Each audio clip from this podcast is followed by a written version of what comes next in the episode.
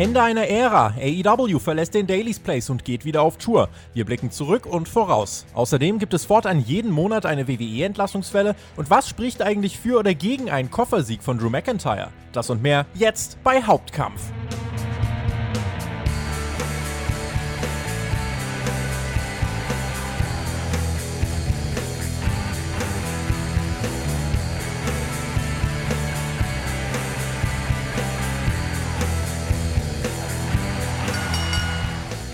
Eine weitere Woche auf dem Weg zum großen Fan-Comeback liegt hinter uns. Die Erlösung, sie naht. Ist aber heute nur eines unserer breit gefächerten Themen. Ihr hört Hauptkampf, euren Wrestling-Talk vom Spotify Wrestling Podcast. Und für alle Supporter ist diese Ausgabe schon am Samstagnachmittag verfügbar. Grüße gehen raus an euch. Wenn ihr unser Projekt unterstützen wollt, dann ist der Monatsanfang jetzt eine sehr gute Möglichkeit. Schaut mal auf patreon.com slash Spotify Podcast vorbei. Und schon für 3 Euro im Monat seid ihr mit dabei, erhaltet Zugriff auf ein riesiges Archiv, unser Tippspiel, exklusive Inhalte und, und, und. Und ich freue mich, dass ich heute Zugriff bekommen habe, und zwar auf Florian Schreiber. Der spricht auch über Wrestling und steckt hinter der renommierten Wrestling-Datenbank von Cage Match, weiß also schon das ein oder andere über Wrestling. Herzlich willkommen, Florian. Es ist schon etwas länger her. Das hätte ich jetzt auch gesagt. Hallöchen. Das ist tatsächlich schon, du hast gesagt, vier Monate. Und in diesen Pandemiezeiten sind vier Monate einfach nichts. ja, es ist halt irgendwie, also mehr als ein Quartal auf dem Papier, aber wir können ja sowieso nicht viel mit unserem Leben anfangen, außer über Wrestling reden, genau das wollen wir machen. Äh, ich muss da mal was äh, zitieren. um 6 Uhr aufwachen, Wadenkrampf deutet sich an, so schnell aufspringen, dass der Kreislauf liegen bleibt, auf der Bettkante sitzen, rumtorkeln und hoffen, dass der Krampf und Schwindel abklingen. Äh, das war dein Tag heute bisher, habe ich Twitter entnommen. Ja, äh, du wirst auch irgendwann so alt, dann, dann wunderst du dich auch, was alles gleichzeitig passieren kann. Versetzt dich Hauptkampf so in Angst und Schrecken? Ja, äh, ich habe auch nicht viel geschlafen. Ich war so nervös, endlich wieder hier sein zu können, weil ich weiß, wenn ich mit dir rede, dann ist das meist so professionell, dass ich mich tatsächlich 60 bis 70 Minuten benehmen muss. Und deswegen ja, äh, kann sowas auch mal passieren. Sein ist mehr Schein als Sein, keine Sorge. Wir äh, haben heute einiges auf dem Zettel. Wir werden natürlich am Ende auch wieder eure Fragen beantworten und wir haben heute auch eine Frage per Audio zugeschickt bekommen. Da freue ich mich auch schon sehr drauf äh, und die ist sehr, sehr interessant gewesen. Ansonsten, äh, ihr habt es schon gerade im Intro gehört, es geht um die Frage AEW Daily's Place. Jetzt gehen sie wieder auf Tour. Was war das jetzt eigentlich für eine Periode im Kapitel von All Elite Wrestling? Außerdem Drew McIntyre, Koffersieg, ja oder nein? Was spricht dafür dagegen? Und selbstverständlich wollen wir auch reden über über das Thema, wofür ihr abgestimmt habt, nämlich gibt es jetzt eigentlich jeden Monat eine WWE-Entlassungswelle. Starten aber mit unserem ersten Blog in dieser Aufnahme und äh, das ist die Daily's Place-Ära, über die wir sprechen wollen. Vielleicht erstmal ganz grundsätzlich und äh, grob vorangefragt. Ähm, über 400 Tage, Flo, waren das jetzt im Daily's Place. Wie blickst du ganz grundsätzlich in Kurzform darauf zurück? War das jetzt eine schlechte Phase? War das jetzt eine gute Phase? AW hat es ja selbst am Ende der letzten Dynamite-Ausgabe eigentlich ziemlich gut zusammengefasst mit dem Musikvideo und den Highlights und was alles passiert ist, wer alles gekommen ist, wer alles Titel gewonnen hat. Und äh, es ist schon interessant, wie man so eine Phase dann irgendwie mit so einem emotionalen Video so ein bisschen mit Wehmut auch dann betrachtet. Ne? Weil, wenn man wenn man bedenkt, dass AW in den Mit-20er TV-Ausgaben war, ne, das Folge 25, 26, 27, wo sie dann halt alles zumachen mussten und wir jetzt bei Episode 91 sind, mhm. ähm, das ist schon der Großteil der, der TV-Zeit.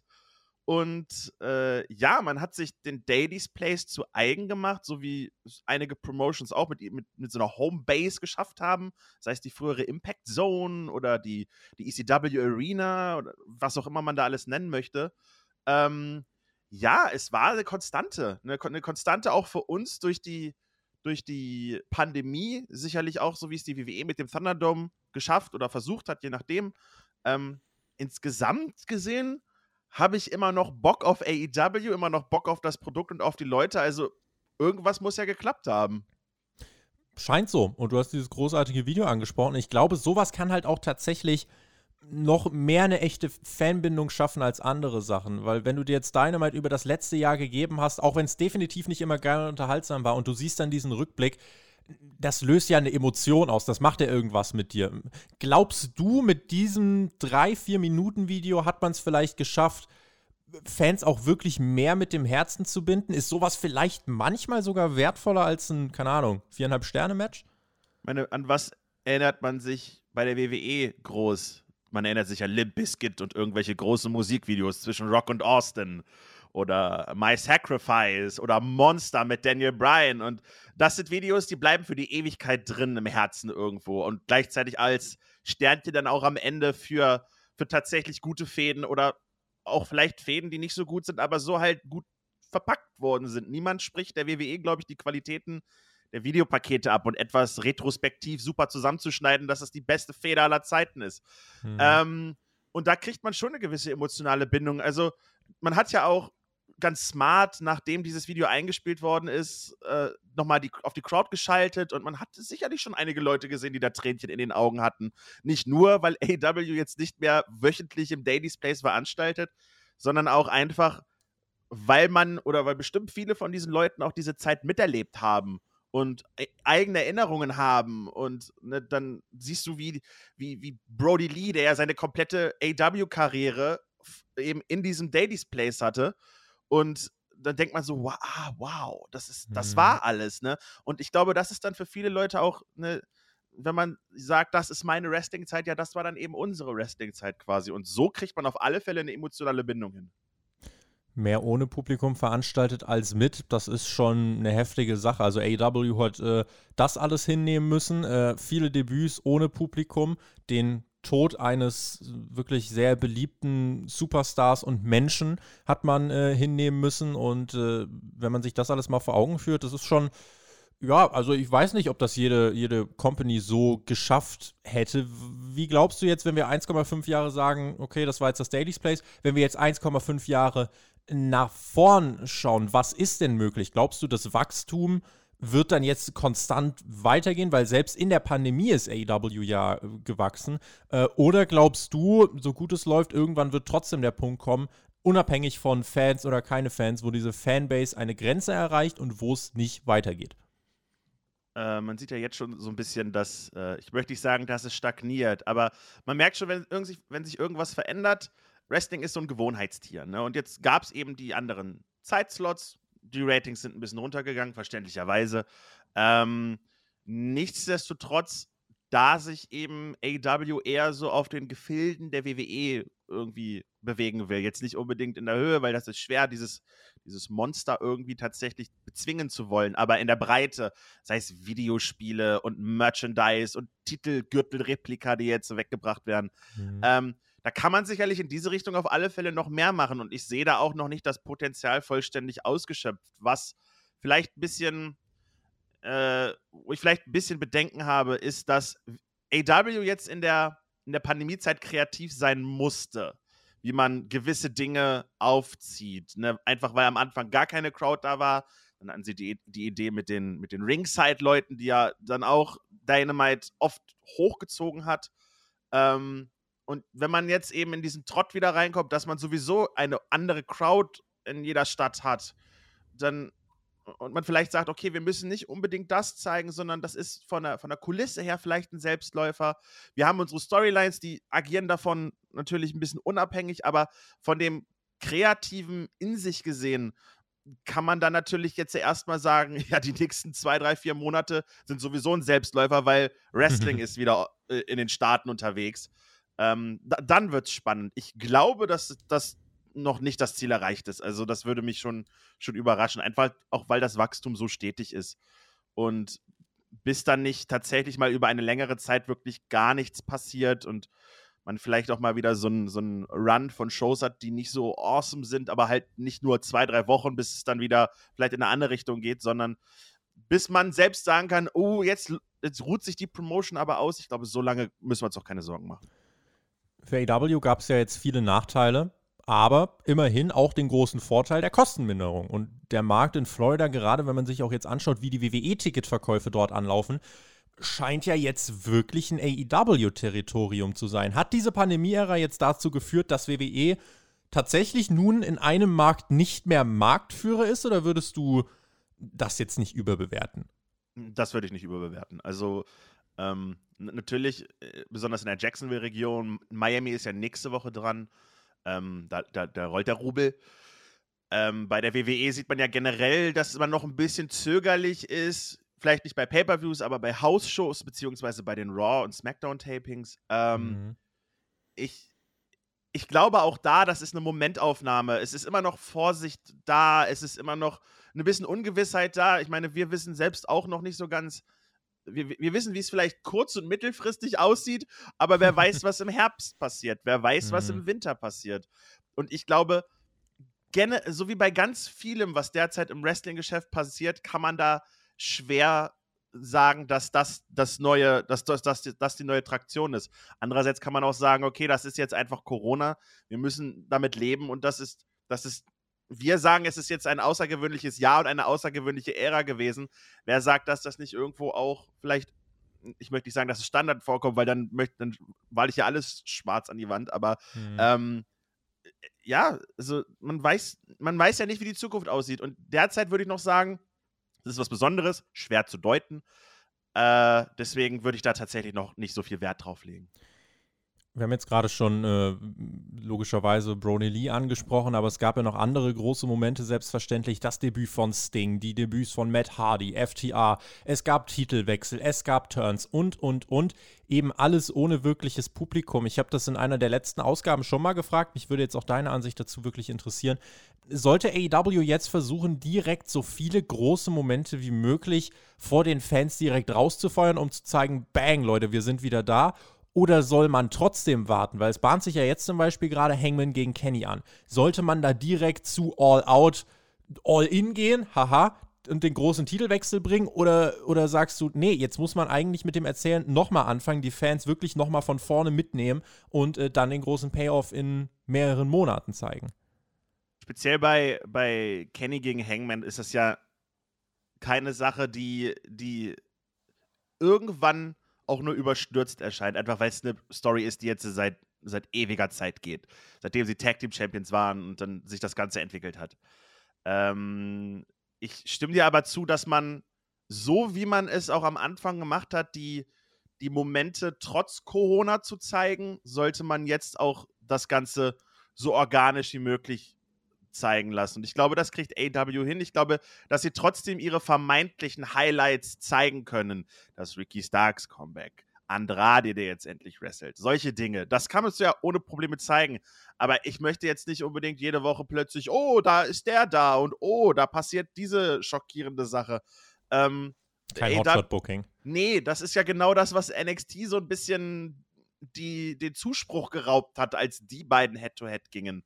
Ähm, und Machen sie mittlerweile zum Glück aber auch nicht mehr. Nee, äh, jetzt besteht ja auch so ein bisschen die Notwendigkeit nicht mehr, weil es jetzt ja. kein.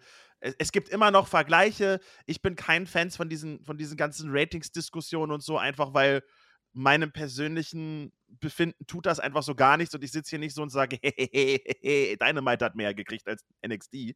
Hm. Ähm, aber ja, da ist mehr Konstanz drin, da passieren interessantere Sachen und ich kann verstehen, wenn man jetzt sagt, oh geil, wir sind jetzt das erste Mal wieder da, lass mal was Cooles zeigen. Das muss aber dann auch in, in, in einer richtigen Dosis passieren und ich, ich hoffe einfach mal, dass man da nicht übertreibt. Ich denke, jetzt anfangs wird es halt eben auch mit den Fanreaktionen, so wie du schon gesagt hast, in den ersten Wochen wird es halt sowieso eh explodieren. Also wenn wir jetzt die Show in Miami, da sind wohl knapp 3000 Leute da. Ausverkauft ist die beileibe aber nicht. Danach die Woche ist ausverkauft im Cedar Park. Das ist Fighterfest Nacht 1. Äh, die findet vor voller Hütte statt. Äh, 4.500 Leute sind da am Start. Ähm, wir können uns darauf einstellen, dass jetzt auch erstmal alles und jeder wahrscheinlich erstmal gefeiert wird. Äh, wie groß, das müssen wir der Vollständigkeit halber fragen, weil wir auch so eine andere Perspektive beleuchten wollen wollen, wie groß ist die Gefahr, dass wir uns nach drei, vier Wochen einfach wieder an die Fans gewöhnt haben und AW vielleicht oder generell Wrestling vielleicht plötzlich doch gar nicht mehr so krass von der Fanrückkehr profitieren könnte, wie es viele hoffen. Ich glaube, bei AW ist die äh, äh, bei AW ist der Impact der Fans denk also oder der Impact der Rückkehr der Fans nicht so messbar oder nicht so nicht so erheblich, wie es bei der WWE der Fall ist, weil AW hatte immer zu, Leute da. Ne, ne, sei es nun die, die, die Ringside-Wrestler, die da waren und für Stimmung gesorgt haben. Oder auch schon die, das leichte Hinzufügen von einigen Leuten. Äh, mittlerweile hat es mich deswegen auch gar nicht so geschockt, bei den letzten Ausgaben jetzt richtig Fans in der Halle weiterzusehen. Natürlich, wenn dann die große Masse kommt und vielleicht auch die Halle einfach anders aussieht, das ist dann eher das, was kommt. Aber wenn wir jetzt die WWE als Vergleich nehmen, wenn es da losgeht mit den Fans, dann ist das erstmal wieder so, wow, wie bei WrestleMania, wo ja äh, viel von dem Appeal eben auch daran lag, dass Leute da waren, Menschen sind da. Mhm. Und bei AW wird dieser Unterschied, glaube ich, gar nicht so groß sein.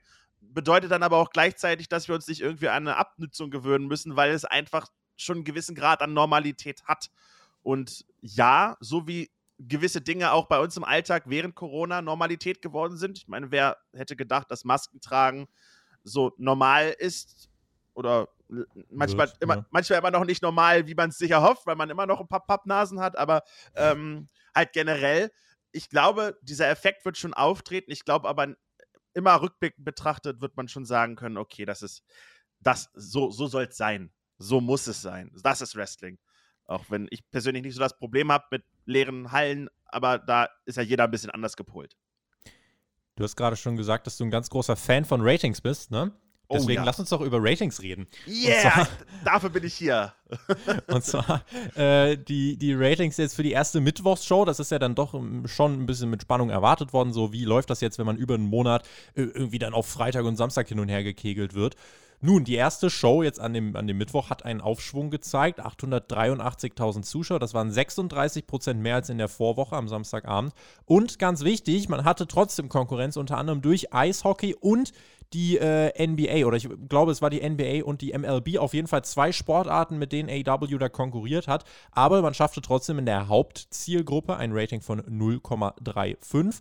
Raw zuletzt mit ähnlicher Konkurrenz bei 0,41. Ich denke also, es ist schon berechtigt zu sagen, dass wir uns jetzt vielleicht in den nächsten Wochen mal bis Money in the Bank potenziell dem Punkt annähern, an dem AEW mehr Zuschauer in der werberelevanten Zielgruppe erreichen könnte als Raw. Das halte ich nicht für ausgeschlossen und für Raw kassiert WWE im Jahr mehr als 270 Millionen US-Dollar, AEW für seine Dynamite Show nicht mal 50 Millionen. Insofern, wir können da gespannt sein. Die Ratings findet ihr auch bei uns immer auf Twitter, at spotfight.de und bei mir, at tobitextet.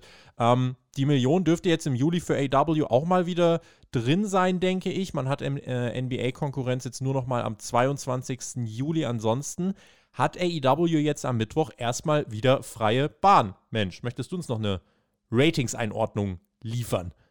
Ne, dass die, dass gewisse Lücken kleiner geworden sind, das, das war ja auch als, als Dynamite, ich sag jetzt noch am Mittwoch gelaufen ist, aber bevor diese, dieser Juni da war, äh, den ich übrigens auch mit oft mit leider schlechten Dynamite-Ausgaben verbinde. Deswegen ist das alles so, oh, endlich ist man wieder zurück am Mittwoch, endlich sind die Shows wieder gut, ist so ein bisschen bei mir verbunden im Kopf.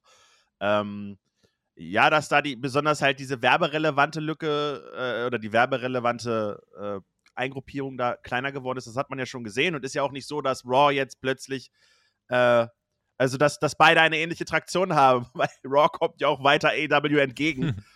äh, ja, da wird man sicherlich noch in der ein oder anderen, das ein oder andere Mal sehen, dass das gar nicht mehr so weit weg ist, bis jetzt mal auf das Geld, was da fließt hoffen wir mal aber auch, das äh, sollte man vielleicht auch dazu sagen, also wenn die WWE-Zahlen jetzt mit Fan-Comebacks so bleiben, dann wäre es natürlich ein Desaster. Also davon gehe ich jetzt zum Beispiel auch nicht aus. Also ich rede jetzt wirklich konkret nur über die Zeiträume, bis WWE Money in the Bank veranstaltet und AW hat ja jetzt vorher schon zwei, drei Shows, äh, die eben mit Publikum veranstaltet werden. Ich kann mir vorstellen, in diesem Zeitraum kann es nochmal richtig, richtig eng werden. Aber danach, da sind wir uns ja auch einig, muss bei WWE auch ein Effekt nach oben kommen. Also alles andere wäre ja wirklich äh, niederschmetternd. Ich weiß es halt nicht, weil ich, weil, äh, wie, wenn ich jetzt äh, ein Fan wäre in Amerika, der jeden Montagabend Raw guckt und ich, ich bin immer noch jemand, der nicht, nicht viel Raw guckt, erhoffe ich mir denn dadurch, dass ich weiß, okay, bald kommen Fans wieder, die Show wird besser und die wird nicht besser. Ähm, ja, aber vielleicht gibt es halt auch viele Fans, also da erinnere ich mich dran, die ja zu Anfang der Pandemie gesagt haben, nö, ohne Fans gucke ich mir das nicht an. Und okay. man sieht es ja in den Zahlen, die sind ja weggegangen vielleicht kommen die ja jetzt wieder. Also, weil Fans kommen wieder, vielleicht kommen die ja jetzt auch wieder. Ich meine, wenn du jetzt äh, dann halt wieder mal durchsetzt und siehst, ach, guck mal, Raw hat wieder Fans, äh, guckst du zumindest vielleicht mal ein, zwei, drei Wochen rein, wie es jetzt langfristig aussieht, ob jetzt die, äh, ob das Raw-Produkt so gut ist, dass es die Leute hält. Äh, das ist jetzt nochmal eine andere Frage. Aber zumindest in den ersten Wochen zum Comeback, also erwarte ich schon irgendeinen Aufwärtstrend. Das ist ja aber so immer das Problem der WWE gewesen, dass das immer weiter Ausbluten der Fans war, dass die Hardcore-Leute geblieben sind Hm. und, und man sich erhofft hat, dass durch gewisse Dinge, sei es nun die Allstars oder gewisse Angles oder Themenshows oder nenn was du willst, dass da Leute kommen und hängen bleiben. Äh, kommen und hängen bleiben, finde ich bei der WWE immer schwer. Ich, ich weiß, nee, die, auch die Generationslücke äh, wird immer größer, sodass man nicht mehr die, die Altfans so, so bedienen kann, die in einer guten Zeit groß geworden sind, weil ich bin jetzt seit 2005 Wrestling-Fan und ich könnte jetzt nicht sagen, welche meine Favorite Raw-Ära war, die ich gesehen habe. Deswegen, es ist, es ist schwer. Es ist auch unvorhersehbar irgendwo, ne? weil plötzlich ist wieder irgendwas toll. Vielleicht findet Raw auch irgendwie, stolpert Raw in einen Superstar und plötzlich bleiben die Leute wieder hängen und alles wird besser. Man, ich weiß es nicht. Es kann, das, das wird teil, das Wrestling und äh, Geschäft ist teilweise so unglaublich vorhersehbar in einigen Dingen und so unglaublich unvorhersehbar in anderen. Und Mhm. äh, das macht es auch interessant, das steht außer Frage. Und ich hoffe, dass da eben tatsächlich, ich, ich hoffe, dass es so wie du sagst und plötzlich ist alles wieder geil in ein paar Monaten. Äh, aber ich weiß es nicht. Das ist schön, dass ich es nicht weiß, weil sonst wäre es ja langweilig, aber ähm, es ist schwer zu beurteilen aus dieser Sicht jetzt raus. Jetzt sind wir schon bei WWE. Deswegen bleiben wir auch da und machen weiter mit unserem zweiten Themenblock. Und da geht es um die Frage, wie ist denn das eigentlich? Äh, wurden da jetzt schon ein paar Leute entlassen dieses Jahr bei WWE? Ich werde sie euch gleich alle aufzählen. Oh. Äh, ist das denn ist, Überlänge? Ist das denn äh, eine Sache, die jetzt jeden Monat passieren kann? Und wa äh, warum denn? Und was bedeutet das denn eigentlich? Äh, ist das normal, nicht normal? Und auf was ist das zurückzuführen? Die Namen, die im Jahr 2021 entlassen worden sind. So, jetzt kannst du dir mal einen Stift nehmen und ihr könnt euch einen Stift nehmen. Jetzt können wir alle schön mitschreiben. Der erste ist übrigens schon wieder da, das ist Samoa Joe. Außerdem hatten wir Chelsea Green, Peyton Royce, Billy Kay, Mickey James, Tucker, Kalisto, Wesley Blake, Bo Dallas, Mojo Rawley, Velveteen Dream, Drake Wirtz, Jake Clemens, Brandy Lauren, Ezra Judge, Alexander Wolf, Kevita Davy, Jessamine Duke, Vanessa Bourne, Braun Strowman, Ruby Riot, Lana, Santana Garrett, Alistair Black, Buddy Murphy, Everrise, Fandango, Tyler Breeze, Aria Daivari, Killian Dane, Marina Shafir, The Bollywood Boys, Kurt Stallion, August Gray, Arturo Ruas, Tony Nese, Tino Sabatelli, Andrade, Mark Henry, Big Show, Lars Sullivan, Steve Cutler. Das waren jetzt 44 Namen. Dazu kommen Dutzende, wohl mehr als 100 entlassene Büromitarbeiter aus den WWE-Offices. Gerade im Bereich Marketing gab es kürzlich wohl einen deutlichen Cut. Fürs WWE Network braucht man ja jetzt, seitdem der Wechsel zu Peacock vollzogen wurde, auch immer weniger. Ja, insofern, ähm, das waren jetzt 44 Namen. Es kommen noch viele dazu, die wir nicht kennen. Warum genau fühlt sich das jetzt plötzlich so viel mehr an als in den Jahren davor? Oder ist das nur eine subjektive Wahrnehmung jetzt, jetzt von mir? Was, was passiert da gerade? Ich glaube, jetzt kommt ein bisschen das, was die, jetzt, jetzt kommt quasi der, der Abschwung von dem, was die WWE seit, seit einigen Jahren ja praktiziert hat, nämlich dieses schwammartige Aufblasen und Kaufen von Leuten. Und äh, man hat ja wirklich eine Zeit lang wirklich ganz, ganz, ganz, ganz viele Leute verpflichtet. Sowohl im Independent-Bereich als auch einfach Leute in anderen Sportarten aufgegabelt, um sie dann im Performance Center zu formen. Ähm, und jetzt, also es steht außer Frage, dass äh, ich würde jetzt deine, deine, dein Gefühl bestätigen, dass es einfach mehr ist als sonst. Ähm, man befindet sich jetzt auch ein bisschen außerhalb von Corona raus, sodass der Backlash nicht mehr so groß ist. A, warum feuert die WWE jetzt Leute in der Corona-Zeit? Ich glaube, da sind wir jetzt drüber hinweg und wenn man jetzt Leute feuert, dann ist das mehr so, A, die WWE haut jetzt irgendwelche Leute raus, die nicht mehr gebraucht werden, beziehungsweise wo man sagt, dass sie nichts mehr dem Produkt bringen können. Bei einigen Leuten frage ich mich das halt immer, wie das Ganze gewertet wird, aber okay, da, die Leute müssen mehr Ahnung haben als ich. Äh, also, das meine ich vollkommen unironisch. Das müssen sie. Ja. Ähm, Sollten sie besser. Ja, eben, ne? Ähm, ich glaube schon, weil speziell, wenn man guckt, welche Leute verpflichtet worden sind und welche Leute einfach früher verpflichtet worden sind, ne? Wenn ich jetzt speziell an diese Anfangszeit 2005 bis 2010 und 11 gucke, wo dann mal ein CM Punk verpflichtet worden ist und alle sich so fragen, boah, das ist ja jetzt mal was Außergewöhnliches und nichts gegen Everrise. Ich habe mir hat 3.0 damals im Independent-Bereich gut gefallen, aber warum die einen einen WWE-Vertrag gekriegt haben, ne? außer dass ich den gegönnt habe, ist halt dann fraglich gewesen. Oder Joe Gacy, der jetzt bei 205 Live aufgetreten ist. die, äh, die Leon Ruffs dieser Welt oder die Kurt Stallions. Ist, ist, da fragt man sich dann schon, ey Jungs, ihr habt hunderte von Akteuren unter Vertrag und wir kriegen jede Woche Baron Corbin gegen Shinsuke Nakamura. Und äh, dann. Kann ich jetzt schwer was dagegen sagen. Ne, also, oder wenn ich dann lese, dass es jetzt bei SmackDown das erste Mal ein Big E-Match seit irgendwie zwei Monaten gibt, wo nicht Apollo Crews dran beteiligt war. Da, glaube ich, kriegt auch der, der schlechteste Wiss äh, Wirtschaftler irgendwann raus, irgendwas stimmt hier nicht.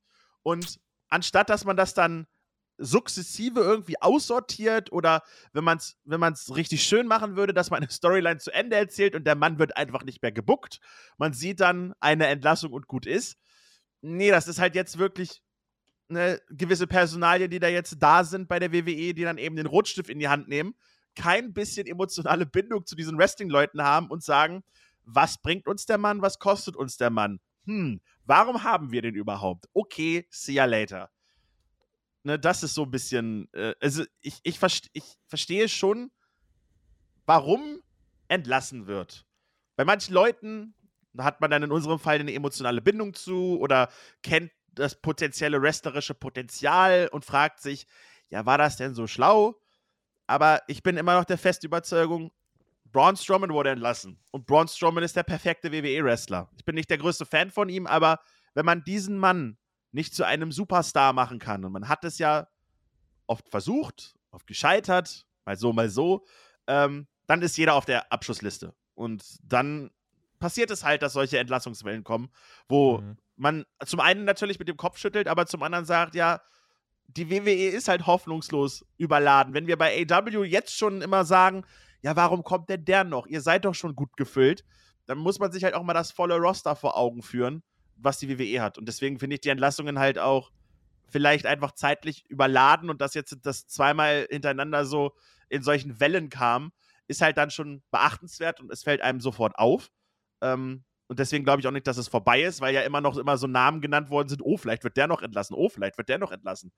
Äh, ich glaube, das war es auch noch nicht. Deswegen, ähm, da kommt noch was bestimmt. Passend dazu haben wir übrigens eine Frage bekommen auf Patreon von Martin.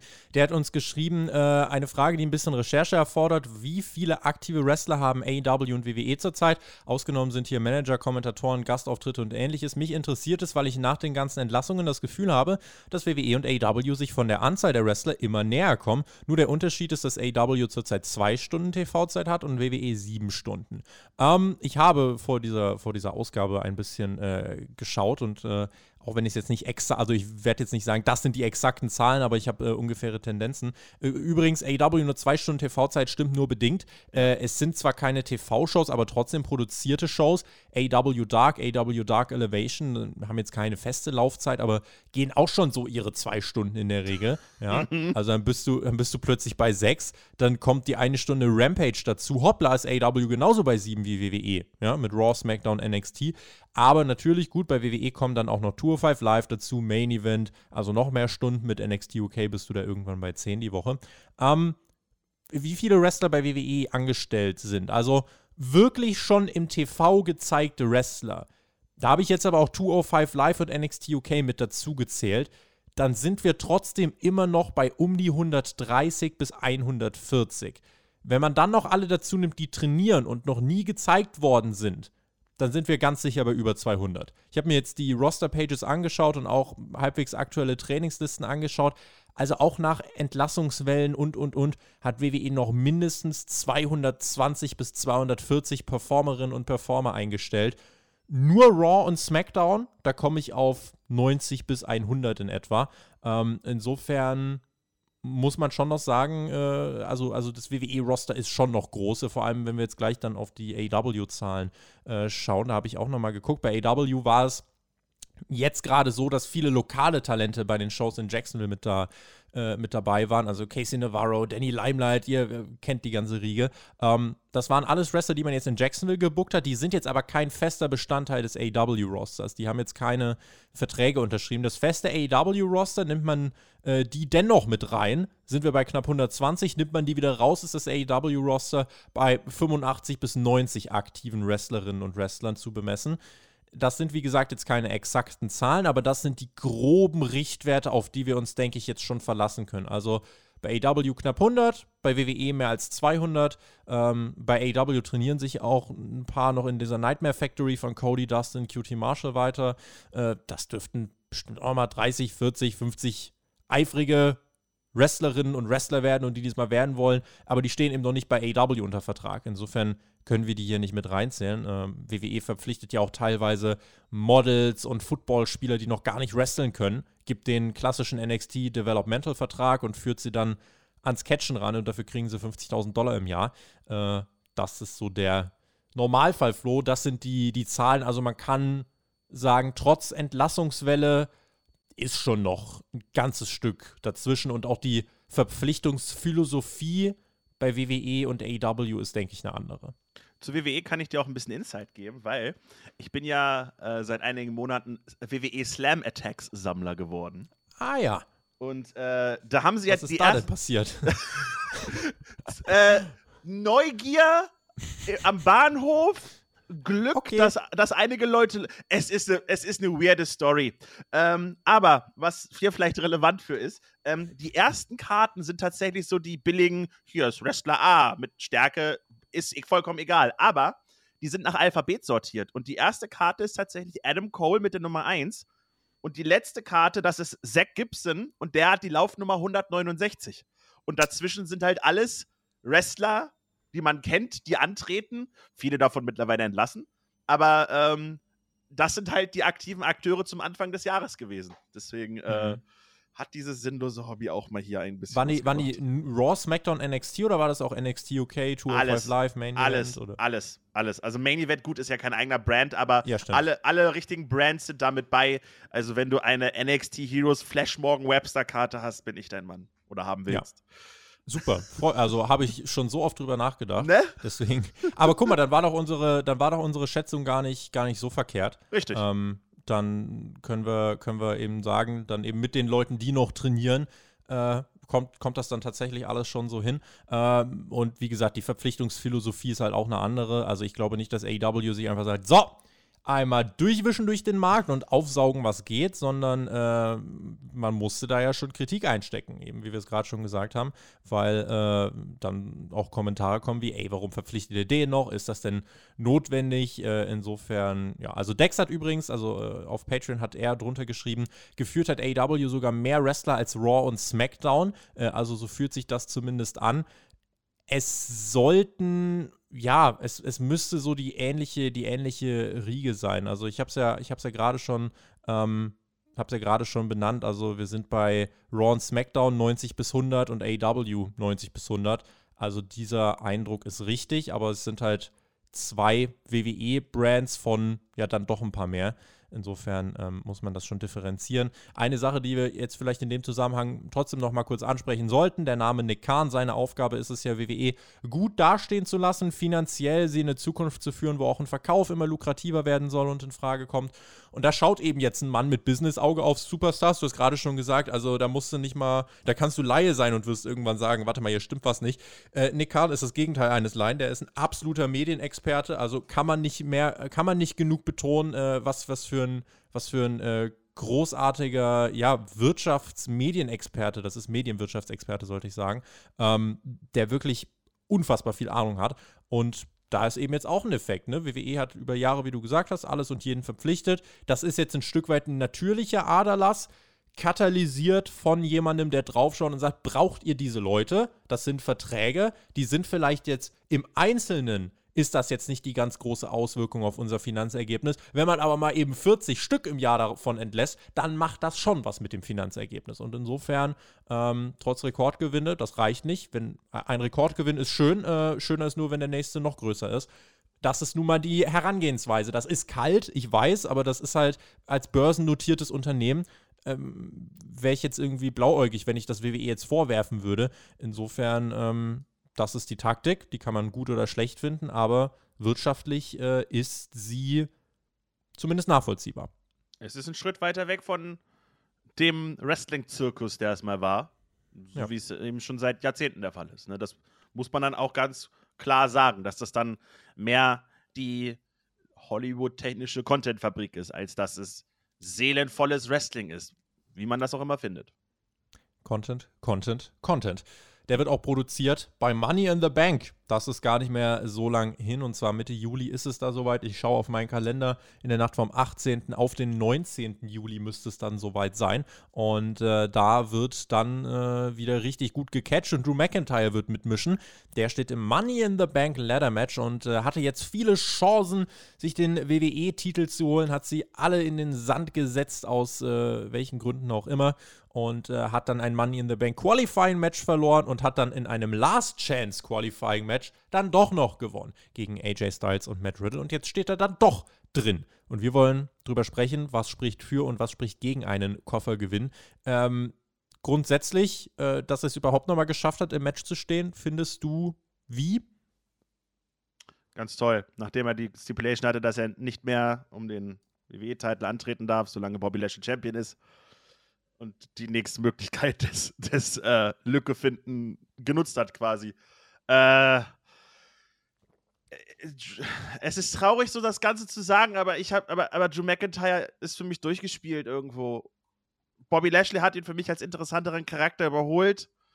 Er hat jetzt oft genug klar, was heißt klar verloren, hat er ja auch nicht. Er hat ja im Hell in the Cell durch, durch, durch MVP und, und, und Greifen an die Hose verloren, aber Drew McIntyre hat sich für mich ein bisschen abgenutzt. Ich finde dann auch die Darstellung halt, dass er über ein, über dieses Loser-Special da reingekommen ist, finde ich jetzt auch nicht so toll.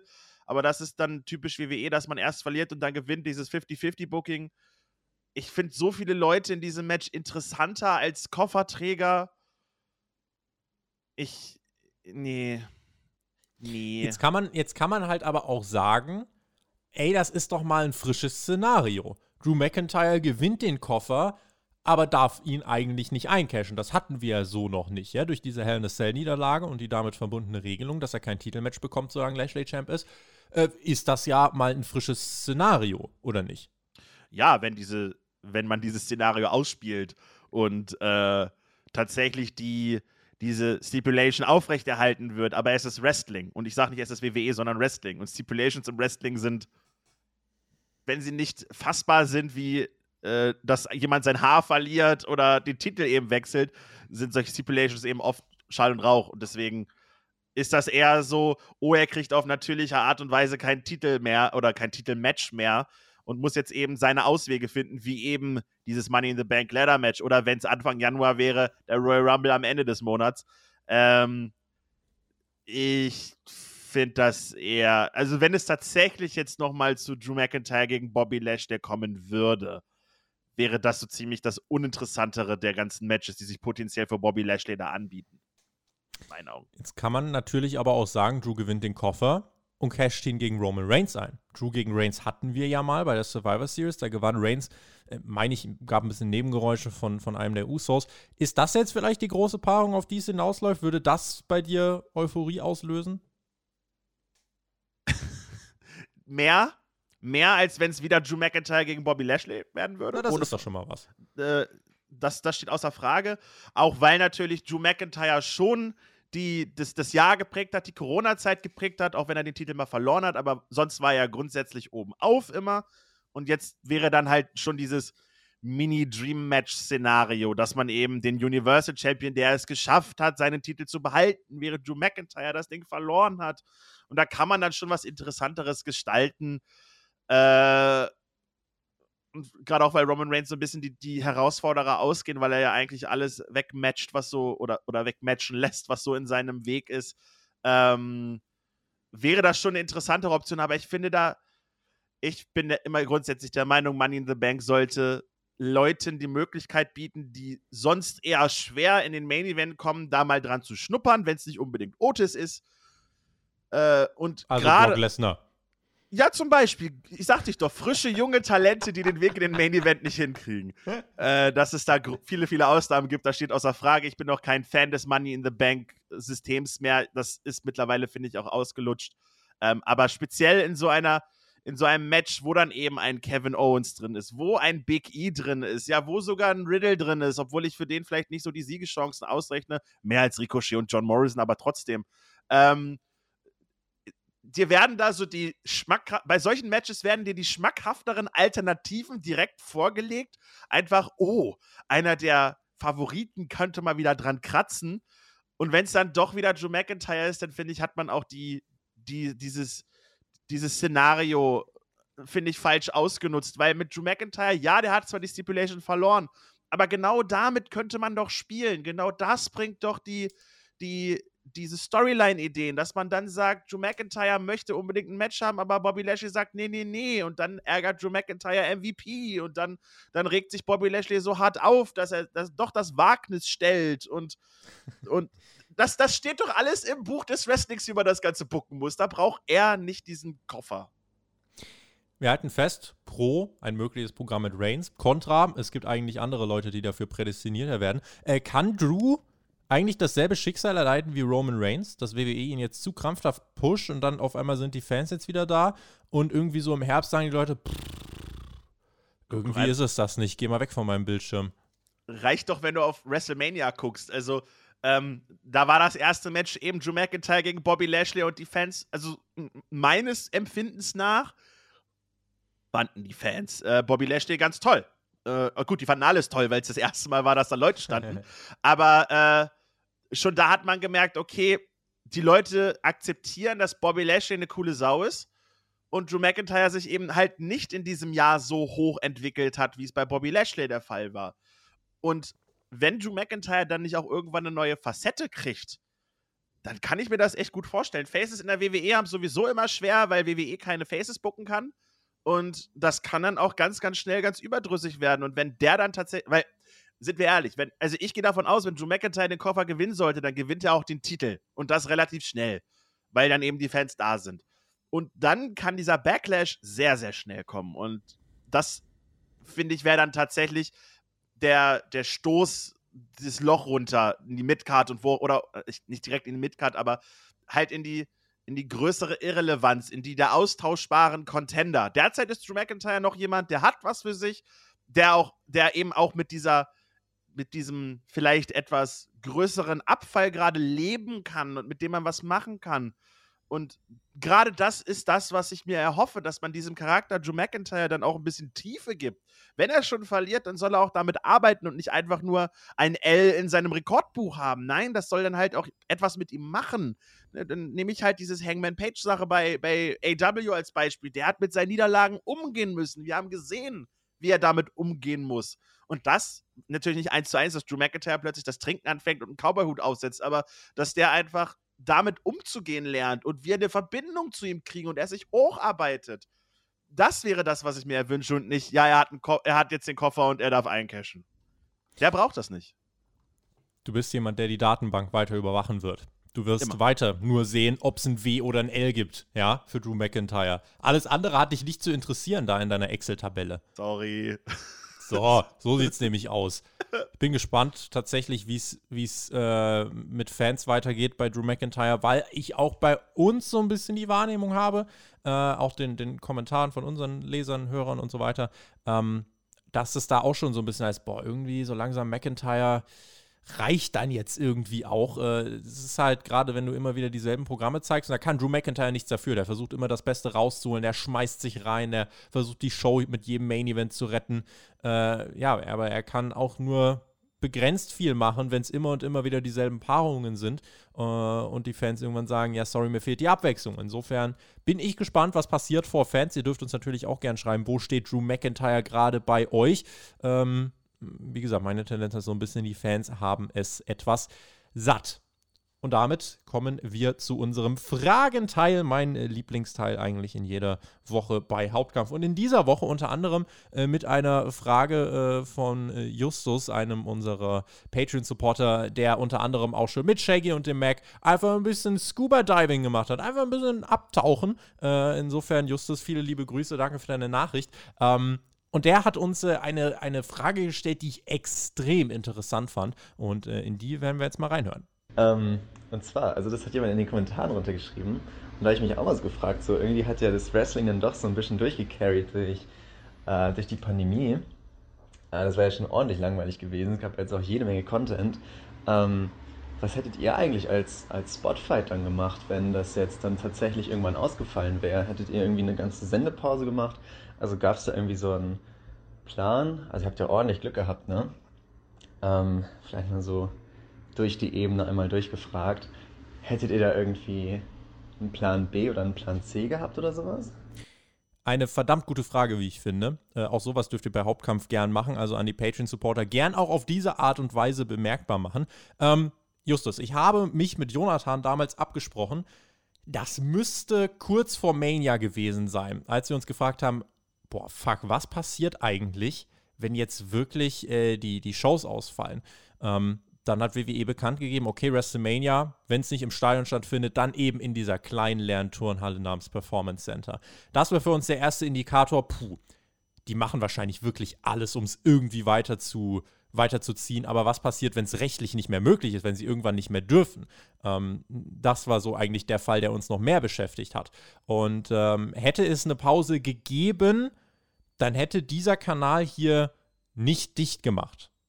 Auch keine wirkliche Pause gemacht. Äh, zwar nicht wie jetzt, vier, fünf, sechs äh, Videos und Podcasts for free die Woche, aber was wir im Sinn gehabt hätten, wäre dann wöchentliche Retro-Reviews zu machen, Themenpodcasts zu machen. Zum Beispiel unser Raw vs. Nitro-Format hätten wir dann gesagt, ey komm, dann schmeißen wir das auf äh, YouTube äh, for free für alle raus. Ähm, wenn Wrestling nicht da ist, dann wollen wir da sein und wollen die Konstante sein. Wir hatten Glück, dass Wrestling gesagt hat, ey, wir bleiben. Also Respekt an AW und WWE, dass sie so durchgezogen haben äh, und wir Shows hatten, über die wir sprechen können. Es war, auch wenn es nicht immer schön war und auch wenn es äh, schon kontrovers war, äh, es ist immerhin trotzdem so dieser rote Faden gewesen. Wrestling war auch in der Pandemie eine Konstante und das finde ich ist eine positive Sache. Ähm, am Ende des Tages, finde ich, können wir happy darüber sein, dass ähm, es Inhalte gab, über die wir sprechen konnten.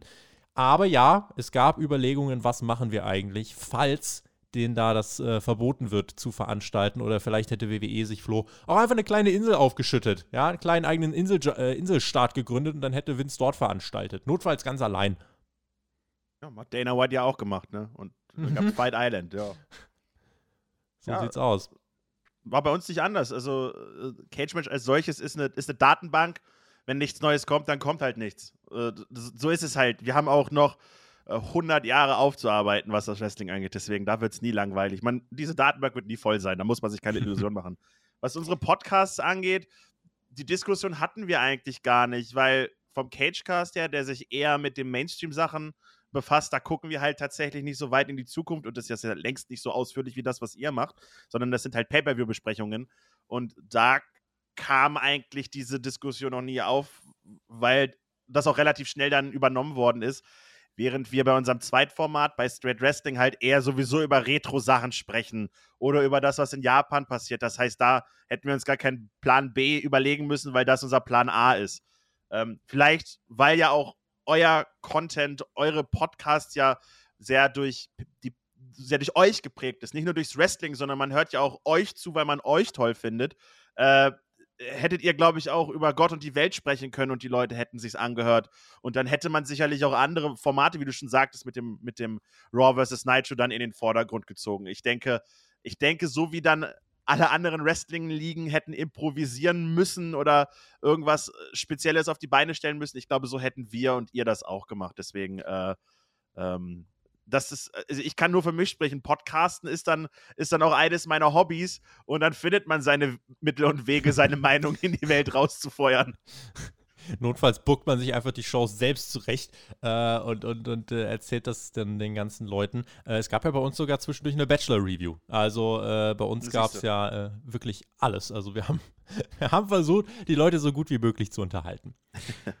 Carsten Wieser hat geschrieben, hat AEW ein Botch-Problem. Siehe die siebenteilige YouTube-Serie 50 AW-Botches in sieben Minuten. Am Ende werden es 350 Botches in 49 Minuten sein. Bin nach dem Sehen der ersten zwei Folgen erstaunt, dass sich so wenige verletzt haben.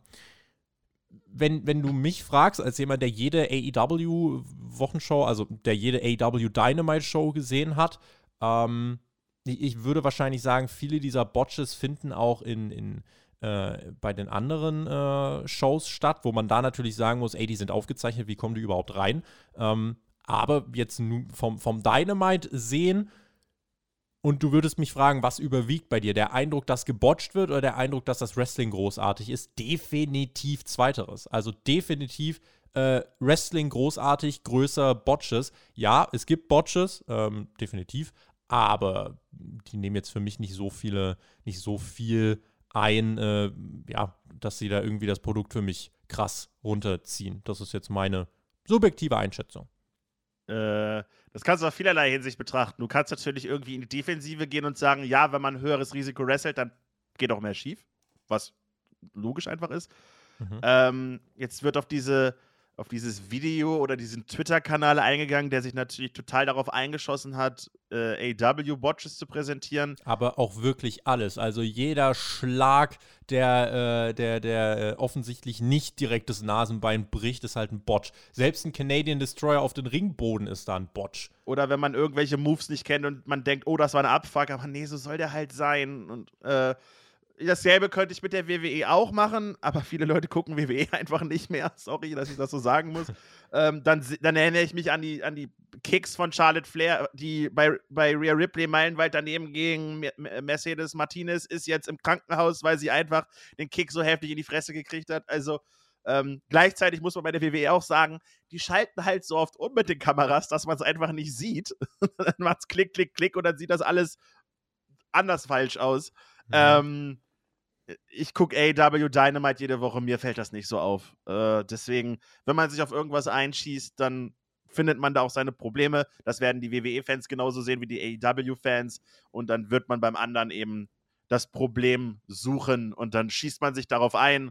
Man bekommt nur noch das in die Twitter-Timeline gespült und dann entwickelt sich da so ein kollektives Bewusstsein von einer, von einem, von einer Sache, was in meinen Augen gar nicht stimmt. Also mir geht es da so wie dir. Ähm, wenn ich normal Dynamite gucke, dann fallen mir Botches, wenn sie passieren, auf, aber nicht so, dass ich da irgendwie sage, boah, das ist jetzt aber alles gefährlich, sondern das ist alles in dem Rahmen, wo ich es erwarte. Bela hat geschrieben, vor ein paar Tagen kam ich in den, äh, kam in den News, dass WWE bzw. Vince auf der Suche nach neuen Big Men ist. Funktioniert überhaupt Big Bulky Dudes noch im Jahr 2021? Jungle Boy, Darby Allen, Orange Cassidy und so weiter beweisen ja gerade auf dem anderen Channel, dass man auch ohne 300 Pound Muskelmasse erfolgreich sein kann. Ja, das ist halt die andere Liga. Also unter den Namen, die du aufgezählt hast, ist halt keiner dabei, der es bei WWE geschafft hat. Und das ist ja so ein bisschen die Sache. Welcher eher skinny Dude außer sagen wir mal, Daniel Bryan hat es denn groß geschafft in den letzten Jahren? Weiß nicht. Fallen mir jetzt nicht Kingston? so viele ein. Kofi Kingston? Der von Brock Lesnar in sieben Sekunden gesquasht wurde? Dieser, dieser Superstar? Ich habe das Gefühl, du hast eine Hassader gegen Brock Lesnar hier. Weißt du, das ist schon das zweite Mal, dass ich du den als liebe Brock Lesnar. Das ist schon das zweite Mal, dass du den als Negativbeispiel anbringst, ja, weil er Zukunft zerstört und in Money in the Backladder Matches gebuckt wird. Nein, ich liebe Brock. Brockalismus überall jetzt. Brockalismus.